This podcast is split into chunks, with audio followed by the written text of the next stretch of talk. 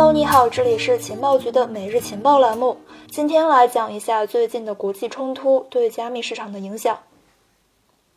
最近呢，受到了俄罗斯和乌克兰冲突升级的影响，全球多国股市跳水，加密市场呢也是难逃大跌。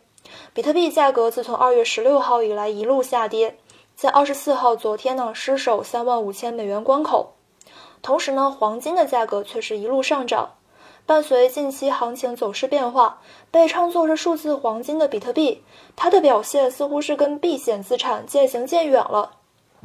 那么，如何看待比特币的避险属性呢？目前在多方因素催化之下，加密市场将会如何变化呢？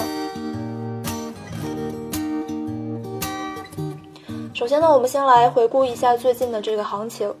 根据欧 e 的这个数据显示，比特币价格自从是二月十六号以来一路下跌。二月二十四号，比特币最低跌到了三万四千三百三十二美元，日内跌幅超过百分之九。随着近期美联储加息预期的增强，俄罗斯对乌克兰开展军事行动，比特币的价格呢已经跌到了二零二一年七月份以来的最低点。同时呢，二月二十四号当天，全球股市也是普跌。俄罗斯 RTS 指数一路下跌到了百分之五十，印度的 NNFTY 指数跌了百分之五，美国纳指期货大跌百分之三，标普五百指数期货跌了百分之二点八，道指期货跌百分之二点七，欧股集体大幅低开，德国的 DAX 三零指数跌了百分之四点七二，英国的富时一百指数跌了百分之三点一三。欧洲的斯托克五零指数跌了百分之四点六二。截至今天二月二十五号，比特币的价格反弹到了三万八千六百美金左右。而美股市场昨夜开盘呢，也是在美国总统发表讲话之后转势上涨。相反，从昨天情况来看，受到了俄乌开战消息的影响，市场恐慌情绪加剧，美油还有布伦特原油涨幅呢一度扩大至百分之六。其中，布伦特原油期货价格七年多以来首次突破了一百美元一桶，而现货黄金呢，在昨天一度站上了一千九百四十五美元每盎司，日内涨幅百分之一点八九，创下了去年一月份以来的新高。由此看来，这次乌克兰危机影响之下，比特币的价格和这个现货黄金有所偏离，在走势上呢，表现的和全球股市更为一致。一向被称之为数字黄金的比特币，似乎并没有显示出强烈的避险属性，反而是表现的持续低迷。这一点引起了大家对于比特币的广泛讨论和关注。比特币的避险属性之所以被质疑，是因为以往多次比特币曾经表现出了一定的避险作用。最为典型的事例呢，就是当国家信用体系面临崩溃，以及政治局势紧张，甚至是战乱导致这个恐慌升级的时候，大家转而选择了比特币。比如说像叙利亚、津巴布韦等国面临着这个法币贬值、战乱、政府信用崩塌等情况的时候呢，民众将大量资产兑换成了比特币，来去规避该国法币的下跌。除此之外呢，还有韩朝问题的时候导致的比特币需求持续增长，以至于比特币在韩国持续了很久的溢价。那么这一次随着战争局势恶化，比特币是否还会像之前一样成为一个避险选择呢？比特币之所以被称之为数字黄金，是因为在数字时代的发展情况之下，比特币的设计呢跟黄金非常相似。黄金的总量是有限的，而比特币的总量上限呢是两千一百万枚。黄金的物理稳定性很好，而比特币的账本呢是分布在全球计算机上，具有着超高容错性。黄金易于分割，比特币呢也是易于分割的，因此曾经比特币一度被称作是数字黄金，也被认可具有着一定的避险属性。然而，比特币的这个避险属性也从来都不是凭空被认定的。而是在某一个特定的环境和时期中显现出来的，而非是一个恒定特性。作为全球金融市场的一部分，比特币无法从金融体系里面脱离出来分析，所以说它的这个避险属性也需要去辩证和发展的去看待。伴随着比特币市场的快速发展以及市场参与者的变化，当下比特币呢已经有了一个不一样的地位和处境。自从2020年下半年到2021年，随着众多的主流机构和上市公司陆续进入了加密市场，使得比特币和纳斯达克指数的相关性不断增加。这也就是为什么在2020年上半年以前，比特币和美股等市场呈现出负相关性，而在此后至今，二者几乎都保持着正相关关系。如果你想进入欧 e 官方社群领取更多福利和资料，你可以加我们的微信 OKEX 六六幺幺六六。第二点就是，相对于黄金这样的传统避险资金而言，比特币依然是一种风险程度比较高的资产，因此在避险属性上呢是比不过黄金的。在面临巨大恐慌的时候，大部分人都不会把这个比特币作为是一个主要的避险选择。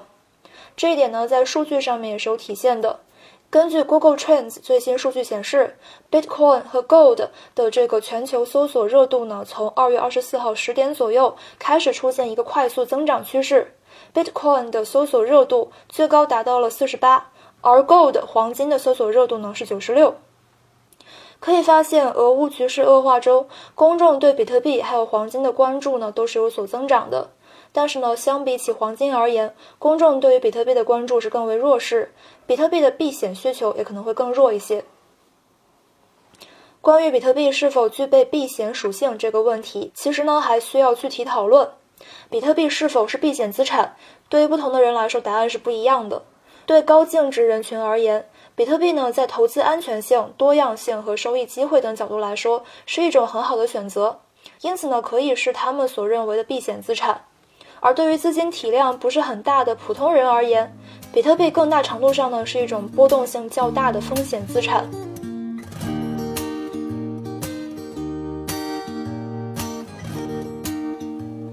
那么最后一个问题，加密市场后市将会如何发展呢？在目前美联储加息的预期之下，加上国际战事这样的一种黑天鹅造成的紧张局面，加密市场的走势呢并不明朗。我们可能需要持续的去关注美国对俄罗斯所采取的态度和举措，以及后续的利益谈判结果。除此之外呢，还有美联储加息的节奏会否变化，这些都会去关乎国际市场的资金流动变化。二零一八年呢，比特币在减半周期和四次密集加息的双重影响之下，直接结束了牛市。因此呢，一旦说流动性消退，加密市场也将会很难独善其身。目前，美联储官员已经针对乌克兰危机明确表态，称暂时不会影响三月份加息。同时，需要注意的是，根据央视新闻报道，美国总统拜登昨天呢在白宫就乌克兰局势发表了讲话。拜登表示，美军呢不会在乌克兰与俄罗斯交战。这个表态暂时消除了人们对于局势恶化的一些顾虑，可能也是美股和加密市场扭转跌势的原因之一。另外呢，拜登表示，美国将会对俄罗斯实施更加严厉的制裁和限制。美国将会和盟友一道限制俄罗斯使用美元、欧元、英镑和日元做生意的能力。那么这个举措如果说实施的话，有没有可能性会影响俄罗斯境内开始转而去使用比特币等加密货币呢？届时这将也会是成为一个影响比特币市场的一个潜在因素。总体而言呢，从中长期来看，比特币后市将会如何转变？我们认为后市的情况呢，主要是取决于以下几个因素，投资者们可以关注。第一个就是全球货币政策收紧。二零二二年开年之后，各经济主体的关键指标都显示出了通胀速度已经到了一个不得不抑制的程度。美联储密集的释放鹰派信号，大幅加息的预期持续上扬。各大金融市场都出现了不同程度的一个受挫下行，在之前的牛市行情之中呢，加密市场和纳指的相关性不断提升，这也就导致了加息的预期对加密市场的走势影响越来越大。但是呢，最终还是要看三月十六号美联储的这个议息决议声明。第二点就是国际形势的变化，这一次事件升级导致了金融市场资金趋向避险。全球金融市场受到了冲击和影响，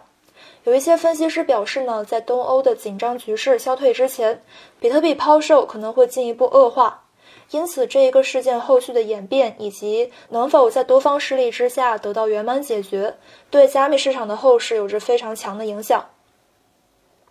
第三点就是加密生态的基础设施建设进展，正如威神所述。目前加密市场呢可能正在回归理性的冷却期，但是呢行情冷却有利于更加可持续的项目将这个注意力呢聚焦在以太坊网络拓展之上。行业基础设施的突破性进展呢将会为整一个市场提供有力支撑。